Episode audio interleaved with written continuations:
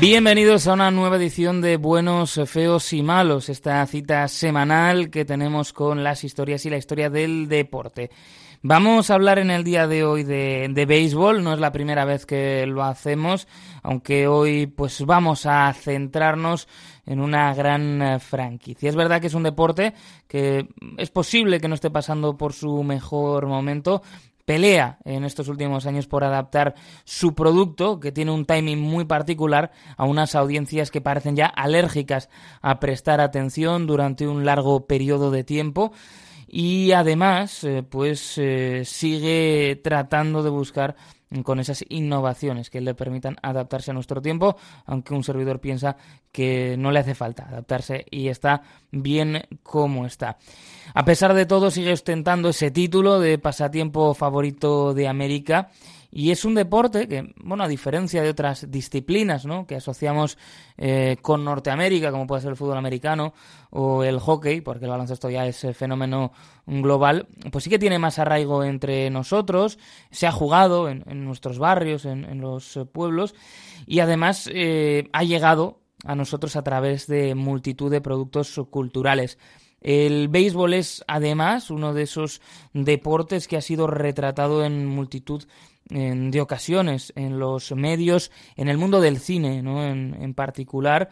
Y su historia es también hasta cierto punto la historia de los Estados Unidos si nos ceñimos a la, a la MLB porque es verdad que es un deporte que tiene arraigo también en otros lugares, en, el Caribe, es un deporte también muy importante en, en Japón, mm, pero mm, hoy vamos a centrar un poquito más porque, bueno, si quisiéramos abarcar ¿no? la historia del béisbol en general, pues necesitaríamos no, no un episodio, sino una, una, serie completa y además no podríamos alcanzar ese nivel alcanzado por eh, Ken Barnes en su fantástica serie documental.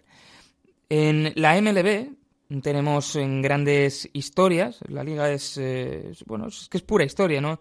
En sí misma ha ido avanzando a la par que avanzaba la sociedad. Yo creo que de eso tendremos la oportunidad de hablar en, más episodios, también de hablar pues de esos grandes personajes que nos ha dejado la liga, que esperemos ¿eh? que resuelva esos problemas eh, del cierre patronal y vuelva a tiempo para la temporada. Em, pero lo que queremos hacer hoy es hablar de bueno la franquicia que le viene a la mente a muchas personas cuando les hablan de béisbol, incluso esas personas que nunca han visto un partido de este deporte.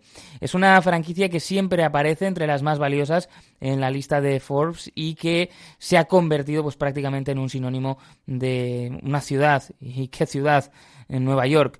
Es, eh, como decimos, un equipo que va más allá de su deporte, es un icono de la cultura popular global y es que hay mucha gente que aunque no le guste el béisbol, se pasa el día con ellos en la cabeza.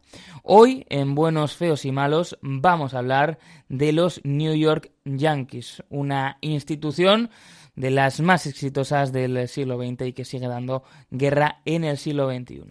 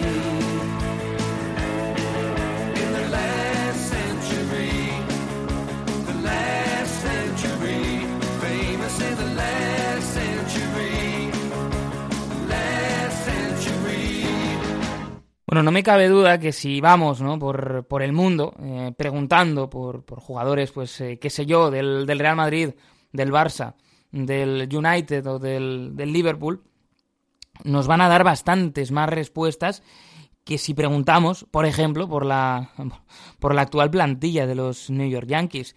Sin embargo, y esto es la parte de la grandeza ¿no?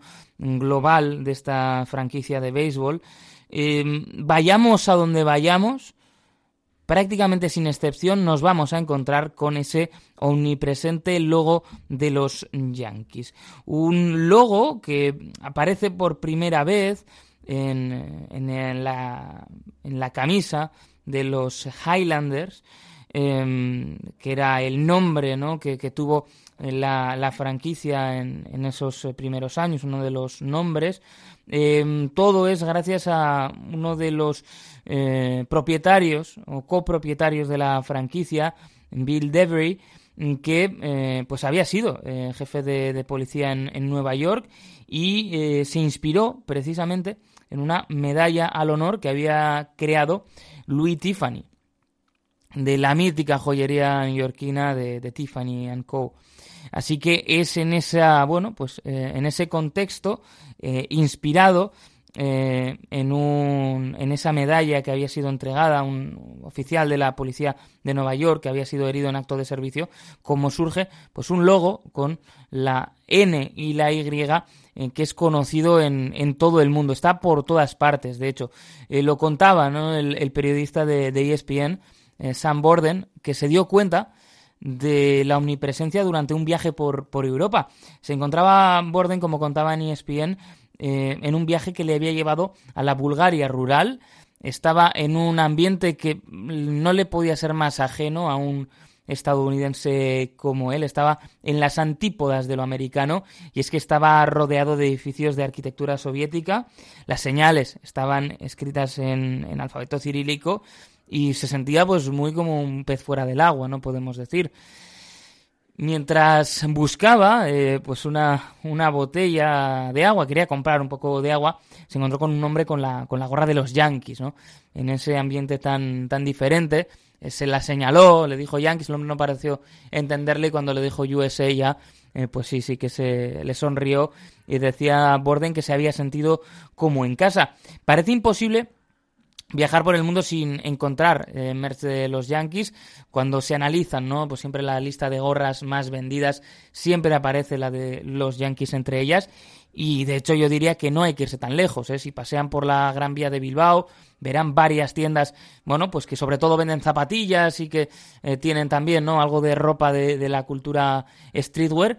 Y si se van a la zona donde tienen las gorras, en algunos casos, quizá el 80% si no más de las gorras son de los New York Yankees, ¿no? Diferentes diseños, diferentes colores, pero el logo de los Yankees ahí omnipresente. Su éxito, en el fondo, se cimenta en, una cultura del éxito llevada a la máxima expresión. Eh, tienen 27 series mundiales a una distancia enorme de cualquier otra franquicia. Es una distancia que difícilmente vamos a ver eh, salvar durante este siglo. Es una franquicia que proyecta también una imagen muy pero que muy cuidada, no solo por, por su logo eh, tan conocido, no solo por las rayas de la camiseta blanca, o la camisa, mejor dicho, hablando del béisbol, aunque yo decir que personalmente me quedo con ese, eh, ese gris ¿no? de, de visitante, pero es que también lo llevan al extremo porque tienen una estricta política sobre el corte de pelo y el vello facial de sus oh, jugadores. Esto es una historia curiosa.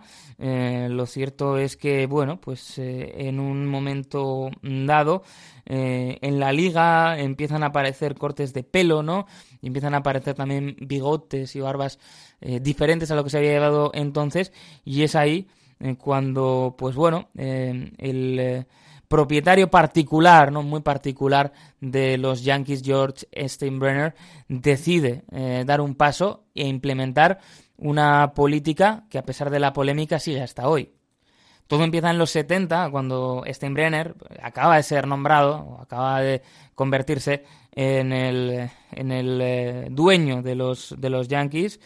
Y bueno, pues en el partido eh, inaugural, en ese caso contra Cleveland Indians, los jugadores eh, se quitan la, la gorra para eh, que se cante el himno nacional y entonces se les ve pues el pelo bastante poco arreglado. dicen las historias, dicen las leyendas que este no sabía ni el nombre de los jugadores a los que le parecía, ¿no? Que había que reñir, que no les gustaba cómo llevaban el pelo y entonces lo que hizo fue tomar los, los números y después pues ir, a, ir a por ellos. a partir de ahí, bueno, pues surge esa medida estricta con los cortes de pelo muy marcados, no se puede llevar el pelo largo, eh, no se pueden llevar eh, perillas, tampoco barbas. Eh, quien les habla no siempre puede decir, ¿no? Pues que no llegó a jugar en los Yankees por decisión estética y es algo que ha, que ha permanecido. se han visto casos curiosos. Uno de ellos, por ejemplo, ese es de Oscar Gamble, jugador de, de, los Yankees que era conocido antes de jugar en la franquicia neoyorquina eh, por un pelo afro muy, muy llamativo. Él incluso eh, tenía un acuerdo pues, con, una empresa ¿no? Eh, que, patrocinaba pues, los productos para, para, el pelo.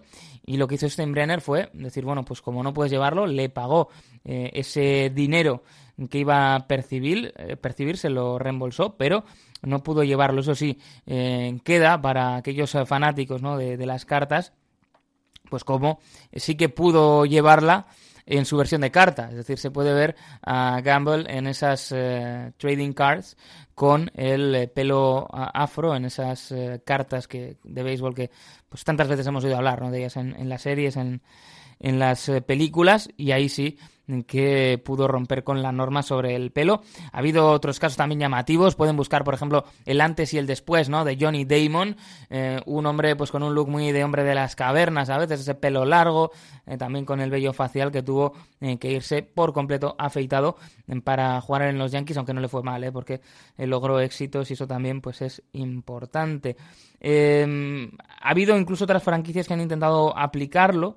Em, por ejemplo, eh, los eh, eh, Miami o Florida Marlins, cuando estuvo en Girardi lo intentaron. también la, llegada ¿no? de Derek Jeter como responsable deportivo de esa franquicia, pues hizo que bueno, se, se hablara de ello, aunque hubo un compromiso para mantenerlo dentro de unos límites. Y hay quienes apuntan también que, que, nunca ¿no? ha habido un jugador que bueno, pues le haya ido al entrenador y le haya dicho que eso era un, un problema. Eh, es curioso, por ejemplo, también eh, eh, que durante su tiempo en Pittsburgh llevaba rastas, pues verle después eh, afeitado ¿no? en su tiempo en, en Nueva York.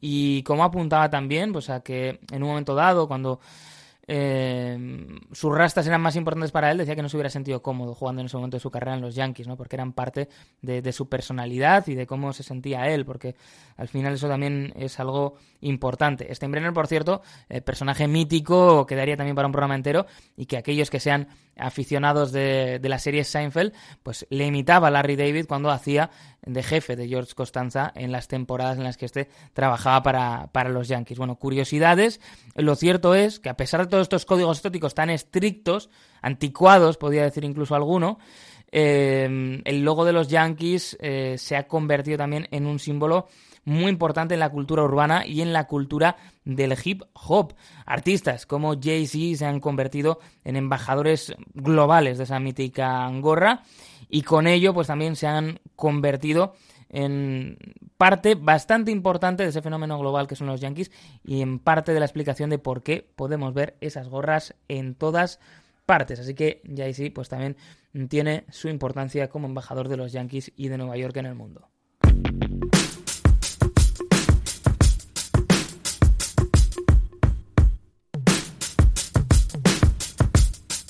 Yeah.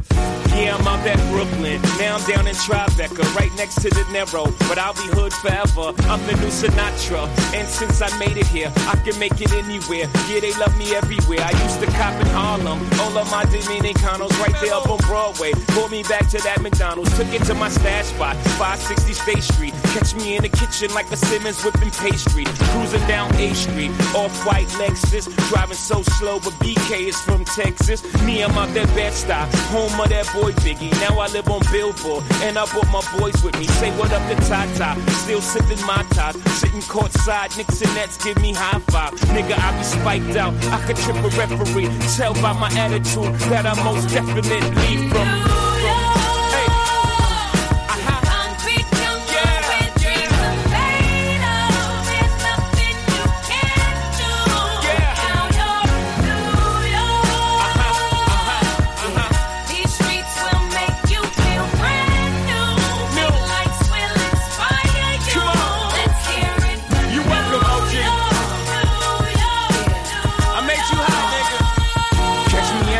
With OG at a Yankee game. Shit, I made the Yankee hat more famous than a Yankee can. You should know I bleed blue, but I ain't a crypto. But I got a gang of niggas walking with my click though. Welcome to the melting pot. Corners where we selling rock. Africa been by the shit. Home of the hip hop. Yellow cap, gypsy cap, dollar cap, holla back. For foreigners, it ain't fair. They act like they forgot how to act. Eight million stories out there in the naked city. It's a pity half of y'all won't make it. Me, I got a plug special, and I got it made. If Jesus paying LeBron, I'm paying Dwayne Wade. Three dice CeeLo, three card Marley. Labor Day parade, rest in peace, Bob Marley. Statue of Liberty, long live the World Trade, long live the King, yo. I'm from the Empire State. That's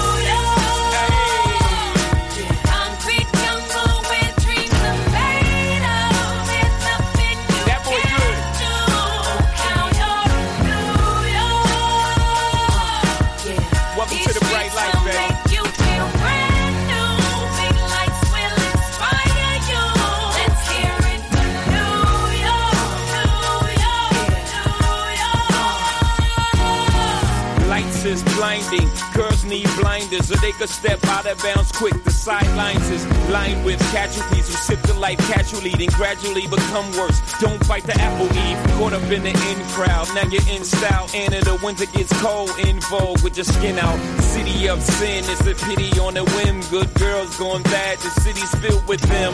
Mommy took a bus trip. Now she got a bust out. Everybody ride her just like a bus route.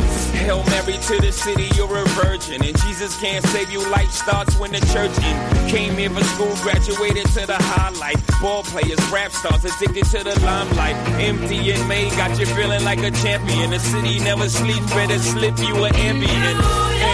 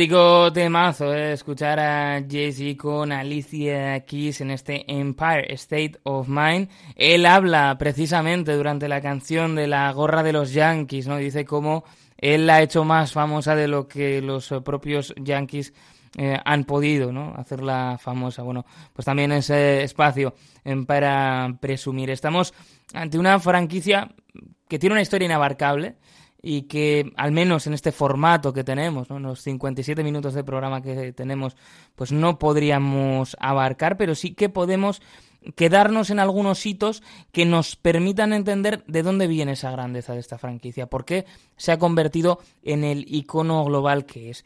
Y lo cierto es que vamos a empezar en otra ciudad, porque si hay una ciudad importante para los Yankees, además de Nueva York, claro está, esta es Baltimore. ¿Por qué? Bueno, pues porque ahí se sitúa el origen de la franquicia y también el origen de la gran estrella histórica que han tenido los Yankees, que han tenido muchísimas, pero hay un nombre que em, va por encima, que está por encima de todo, como es el de Babe Ruth, del que ya hablamos en una ocasión en este programa. Hay que irse al año 1900, eh, cuando eh, el presidente, eh, Van Johnson, de un eh, una liga menor conocida como la Western League decide cambiar eh, su nombre a American League, a Liga Americana, y pide también a la eh, Liga Nacional pues convertirse en una de las majors.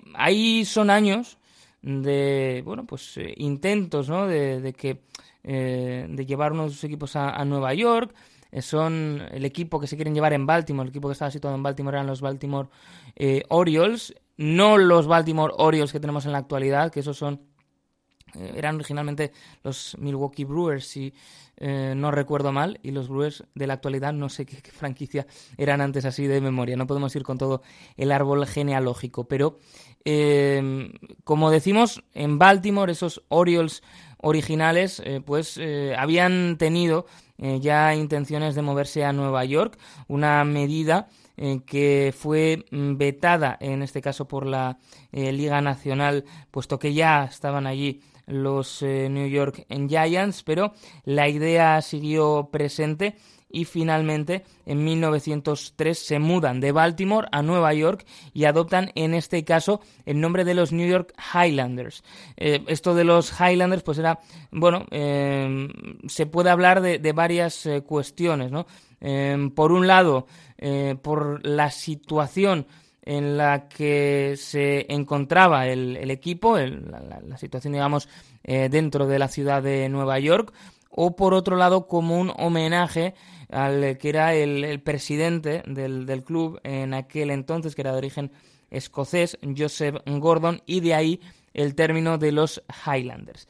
El caso es que, bueno, ese nombre está ahí, ese es el nombre oficial, pero desde ese movimiento hacia Nueva York se les empieza a llamar también Americans. Eh, incluso pues hay periódicos que lo llaman los Invaders, pero em, ahí ya empieza, aunque sea de forma no oficial, a acuñarse el sobrenombre de los Yankees o los Yanks, que ya en 1904 es cuando se estima que se les empieza a conocer de manera extraoficial de esa manera.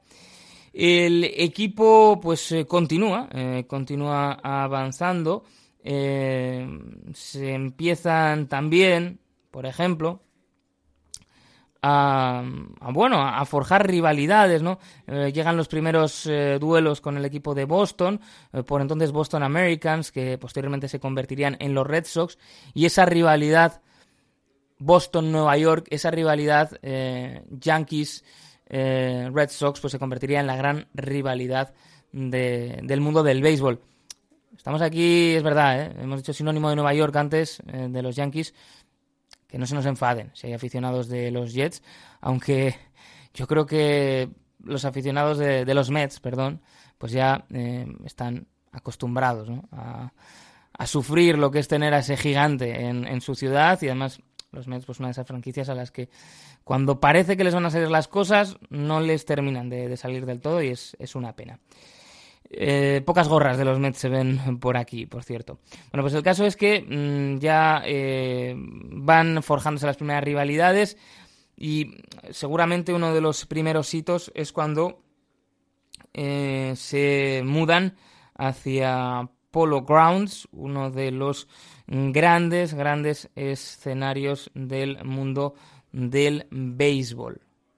Estamos en un momento en el que, bueno, pues eh, todavía, ¿no? Se les llamaba Highlanders, están compartiendo eh, ese Polo Grounds, ese campo con los eh, New York Giants, antes de que estos, pues de, de forma también, ¿no? dramática para, para, muchos, antes de que estos se, se marcharan a buscar otros destinos, como sucediera también eh, ¿no? con, los, eh, con los Dodgers. Y en esos años se deja de usar el, el apelativo de Highlanders y es en 1913 cuando eh, pasan a llamarse New York Yankees de forma oficial y ya con ese nombre pues bueno empieza a construirse definitivamente la leyenda de ese equipo mm, que todos conocen les guste o no el deporte.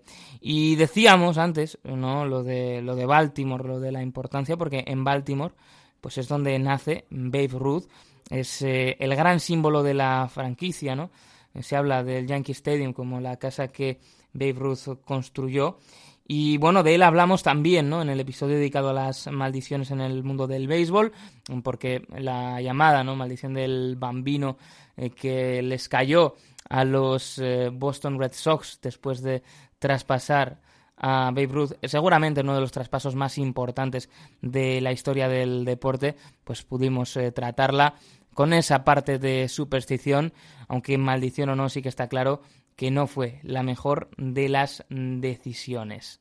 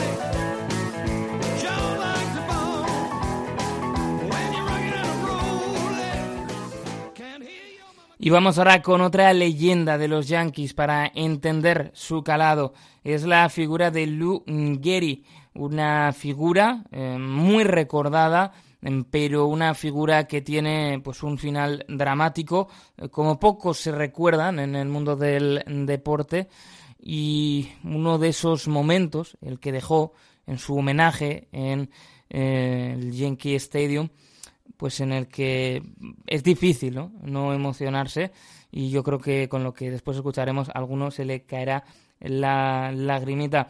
Él nace como Henry Louis Gehry en 1903, eh, jugó durante 17 temporadas en la MLB para los New York Yankees. Eh, una carrera larga, una carrera prodigiosa eh, que le llevó a ser eh, siete veces eh, consecutivas eh, All Star, también a ganar la triple corona, ser el jugador más valioso, el MVP de la Liga Americana en tres en dos ocasiones. fue también pues campeón de las series mundiales en eh, seis ocasiones. Es una auténtica leyenda ¿no? de, los Yankees y podríamos quedarnos, podríamos hablar durante bastante tiempo de sus éxitos, pero eh, creo que es más interesante si nos fijamos en el que fue su final, ¿no? Porque eh, mitad de la temporada de 1938, bueno, pues empieza, empieza a encontrar que su juego no es el habitual, es verdad que mejora un poco eh, en esa segunda mitad, ¿no? Pero, pero la temporada del 38 eh, no, es, no es buena para él, eh, tenía problemas físicos, decía encontrarse muy cansado, ¿no? Sobre todo a mitad de la temporada y que mm, pues que no, no sabía muy bien qué, qué le sucedía ni cuál podía ser su nivel. Estamos hablando de un jugador excelso, creo que llevaba ya temporadas en la liga, no es extraño, además, en un deporte en el que la parte mental está lo importante, pues que llegue esa fatiga y, poco a poco baje el rendimiento, pero en este caso, eh, pues lo que mm, estaba sucediendo era diferente. En la, en la pretemporada, ¿no? Eh, en eso spring training del, del 39, eh, tan típicos del béisbol, ¿no? Esos, esos entrenamientos primaverales donde pues está el primer contacto en la, en la plantilla y que nos suele dejar siempre además imágenes muy bonitas, algo, no, no, algo parecía no funcionar, ¿no? Eh, lo que había sido pues un tipo eh, muy muy poderoso eh, al bate no, no tenía esa capacidad no corría las bases tampoco como lo había hecho antaño y de hecho pues durante uno de los partidos no en, el eh, estadio que tenían los Yankees para su sprint training, pues él eh, se, desmaya, eh, no había sido capaz de, batear un home run para el final de esa, esos entrenamientos de, primavera, algo que es bastante extraño, puesto pues que era una de sus habilidades.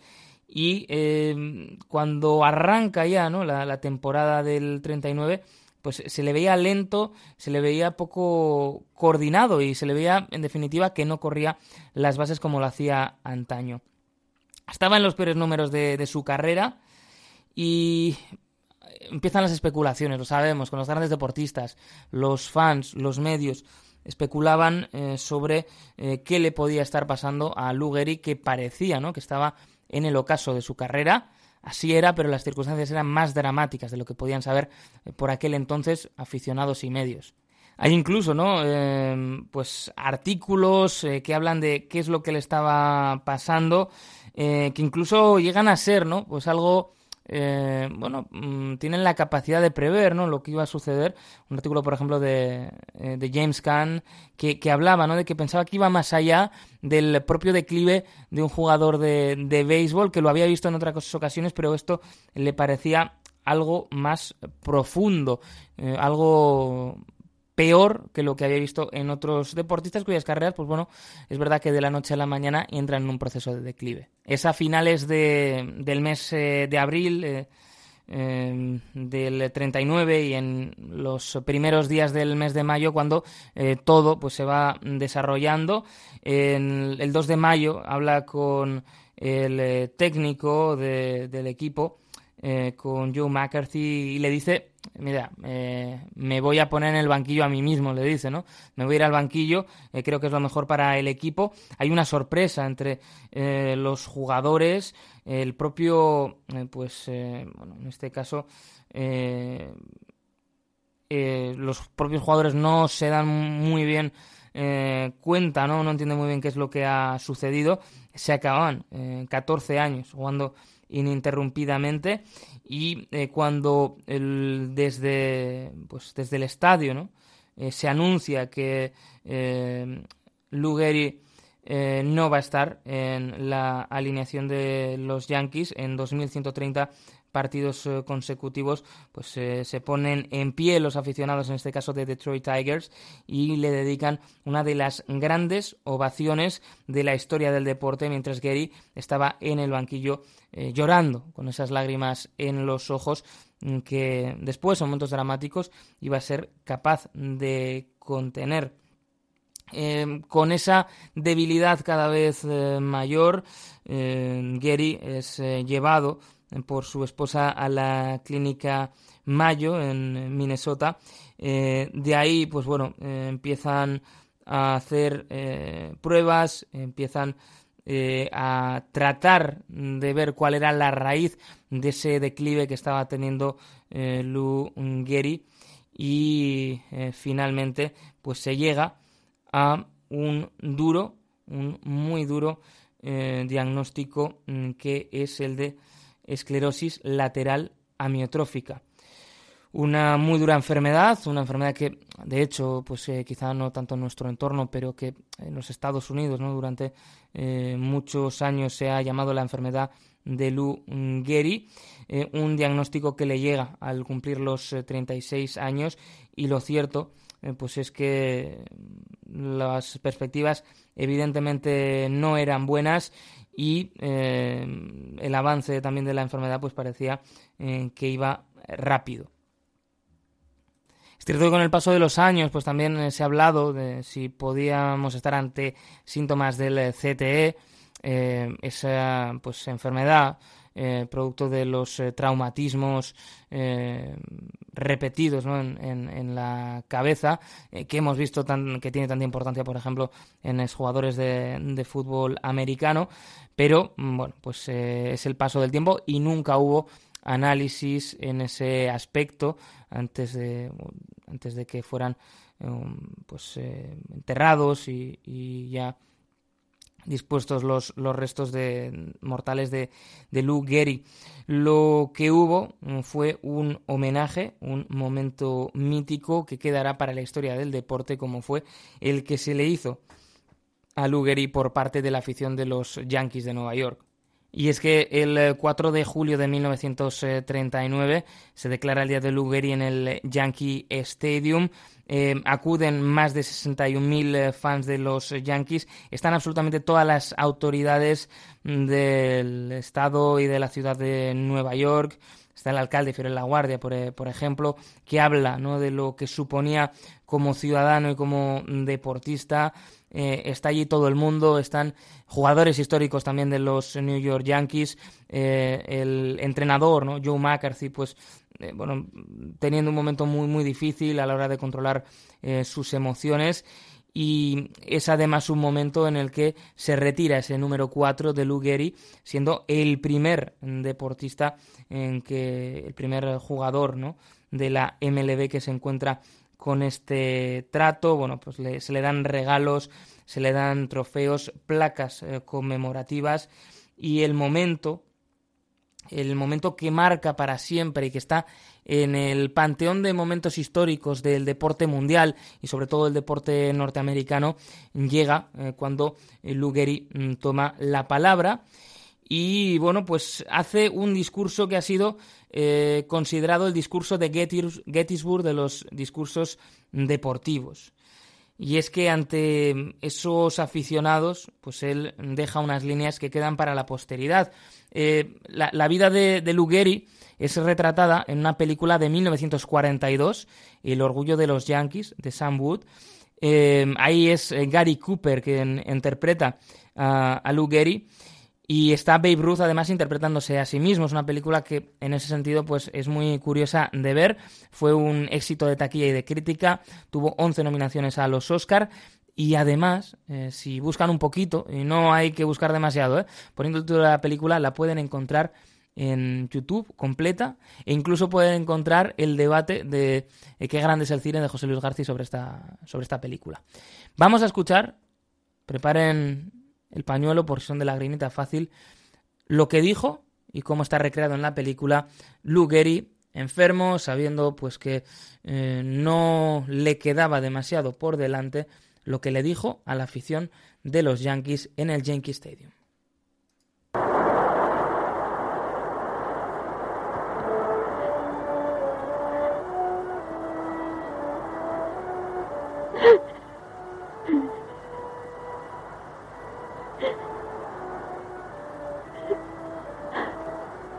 Es enorme alrededor de la primera base. Todas las celebridades están allí.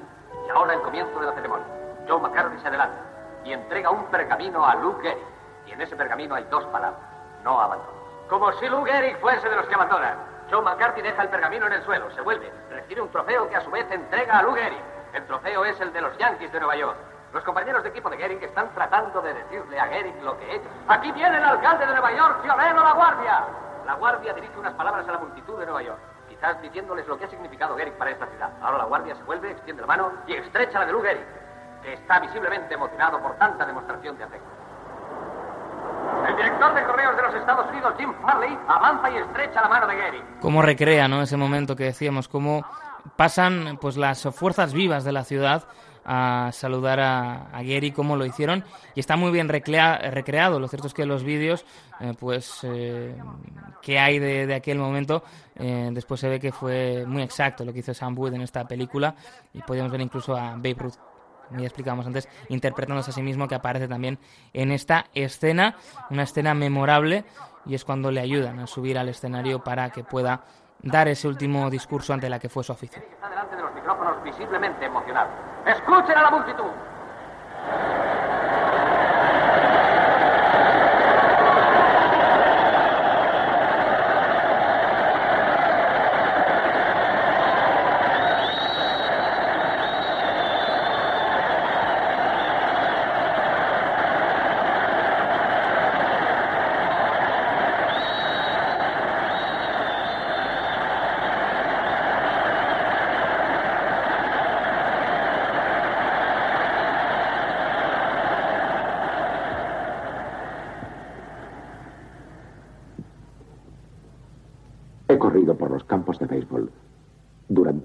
Años. Y no he recibido más que amabilidad y ánimos de vosotros, aficionados.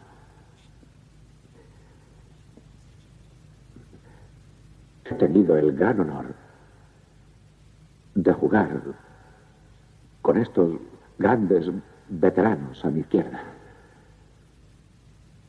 La línea mortífera el equipo campeón de 1927. Y luego he tenido el honor de vivir y jugar con estos hombres de mi derecha. Los bombarderos de Bronx, los yanquis de hoy. He recibido fama y elogios inmerecidos por parte de los muchachos que están tras la alambrada en la cabina de la prensa. Mis amigos, los críticos deportivos.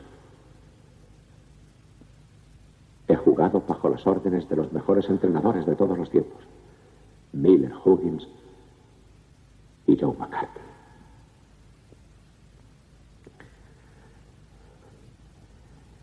Tengo un padre y una madre que lucharon para darme salud y una sólida educación en mi juventud.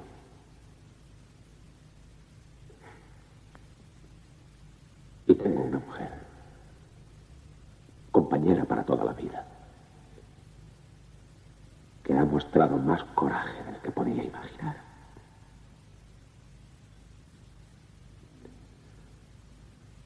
La gente acostumbra a decir que han tenido malos comienzos. Pero hoy, hoy, yo me considero el hombre más feliz en la faz de la tierra.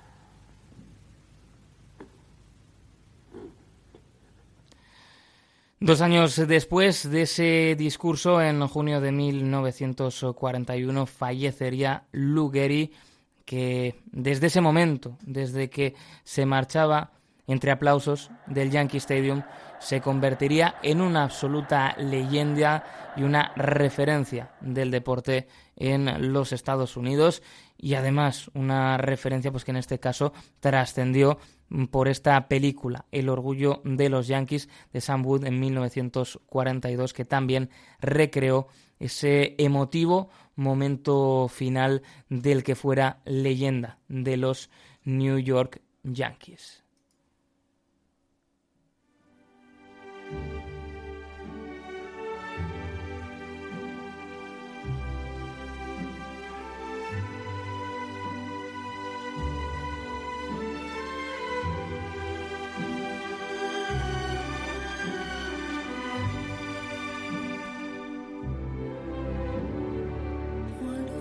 Solo sogno l'orizzonte mancano le parole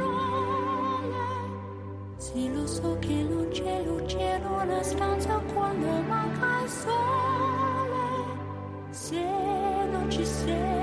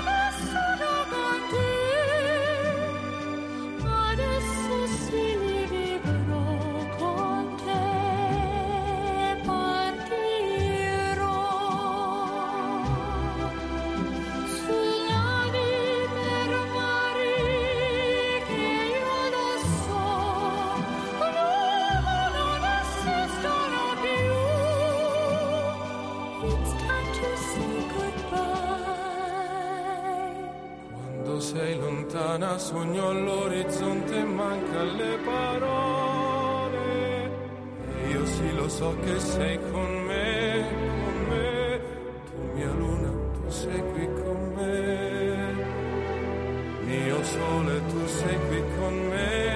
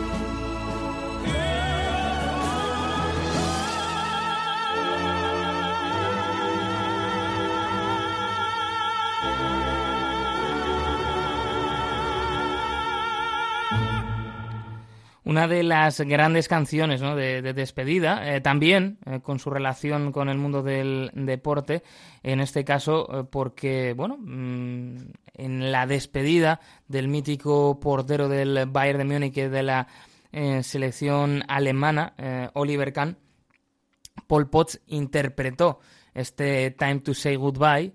Y en uno de los ejemplos de mayor contención emocional que yo recuerdo, el cancerbero germano no, vamos, no movió eh, ni una ni un músculo ni una lágrima mientras daba la vuelta de honor con, con Potts cantándole esto. En esta ocasión escuchábamos a Andrea Bocelli con Sarah Brightman eh, porque nos venía bien unir, ¿no? Ese eh, italiano con una leyenda también de los Yankees, un italoamericano como fue Joe DiMaggio, otro de esos eh, Joe, pues de los que eh, sí que fue a más allá, ¿no? En la, en la cultura popular. En su caso, eh, pues eh, porque tuvo una muy mediática y también tormentosa relación con Marilyn Monroe. Un DiMaggio que es además retratado con, con brillantez por mm, Guy Talese en El silencio del héroe. Además, eh, pues un- una semblanza que, que da título a la colección de textos relacionados con el deporte de, de Talese. Está publicado en, en España y hace, bueno, pues quizá, pues ya quizá casi 10 años por ahí puede ser, pero yo creo que todavía se puede encontrar y, y merece la pena. Es uno de esos libros a los que volver en más de una ocasión. Y en el caso de Di Maggio, pues fueron 13 temporadas en la MLB. eh, nacido de padres sicilianos que habían emigrado a California. De hecho, sus padres, ¿no? Eh, Pues eh, lo, pasaron mal cuando mm, durante la Segunda Guerra Mundial, eh, pues eh, fueron señalados, ¿no?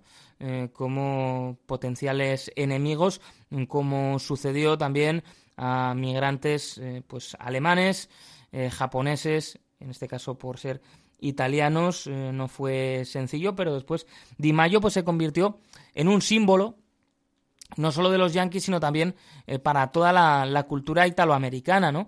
Y sabemos que no vamos a entrar eh, en ese charco de la identidad en, los Estados Unidos, que a veces se, exporta al resto del mundo, pero es cierto que identidades ahora en que se consideran de, de privilegio, eh, pues lo pasaron mal, ¿no? En otros momentos en el, en el país.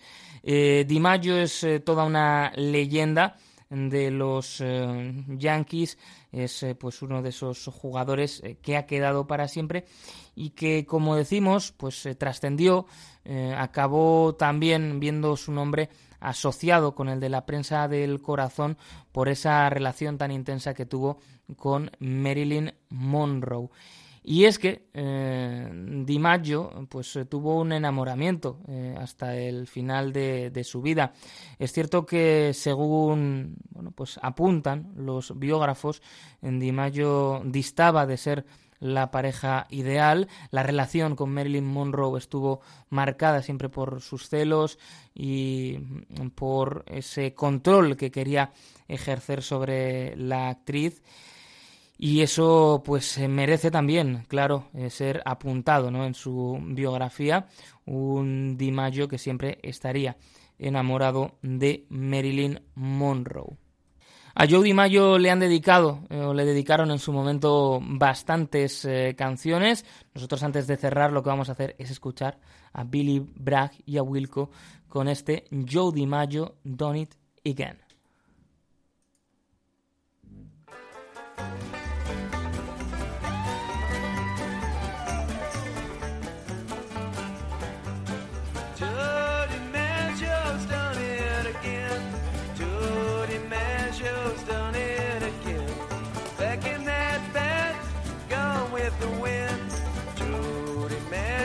Maggio's done it again. Some folks thought Big Joe was done. Some just figured Joe was gone.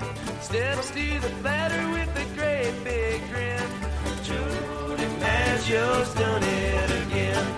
I'm gonna tell you just the way I feel. Man can run without his heel. Watch that raggy bill split the wind. Maggio's done it again. All three fielders jumped their best, trying to climb that high-board fence. They outgrow whiskers on their chin. Jody Maggio's done it again. Up along the clouds where the eagles roam. Joe cracked that ball, we whine and roam. His buddies all laugh as they tried on in. Jody Maggio's done it again.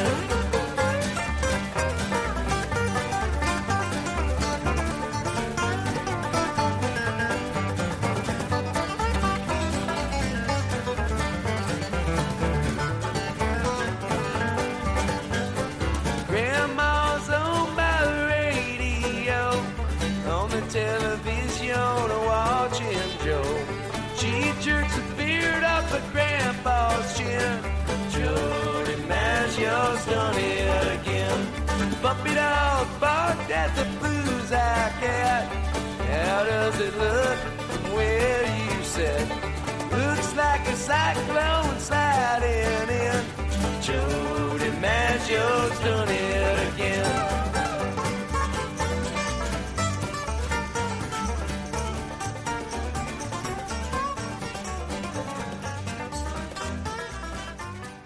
Así sonaba esta canción sobre Joe DiMaggio. Se habrán dado cuenta, ¿no? Que nos queda, bueno, pues mucha historia por recorrer, pero es que es, eh, como decíamos, inabarcable.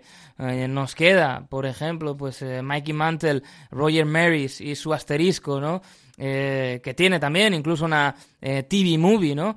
Dirigida por Billy Crystal y que hace no tanto se podía encontrar fácilmente en eh, tiendas de, usado por, por aquí, así conseguí yo mi copia del DVD. Podíamos irnos a tiempos más modernos, jugadores, eh, por ejemplo, como el mítico closer eh, Mariano Rivera. Bueno, son muchas las figuras que podríamos destacar, pero es que, mm, como decimos, pues es una historia tan larga, tan amplia, que se nos queda corta. Esperemos eh, que haya servido el programa del día de hoy para entender de dónde sale la leyenda de los New York Yankees, por qué están presentes en todo el mundo y por qué siempre que hablamos de grandes eh, franquicias, pues eh, por qué siempre está ¿no? en ese top sea cual sea el deporte. Y también sirve para entender por qué es una de esas franquicias que vive en una permanente presión para lograr éxitos y para ganar todo lo posible. Y es que tener 27 eh, títulos de los World Series a tus espaldas, pues siempre genera presión. Nosotros nos despedimos y nos reencontraremos en el próximo Buenos, Feos y Malos.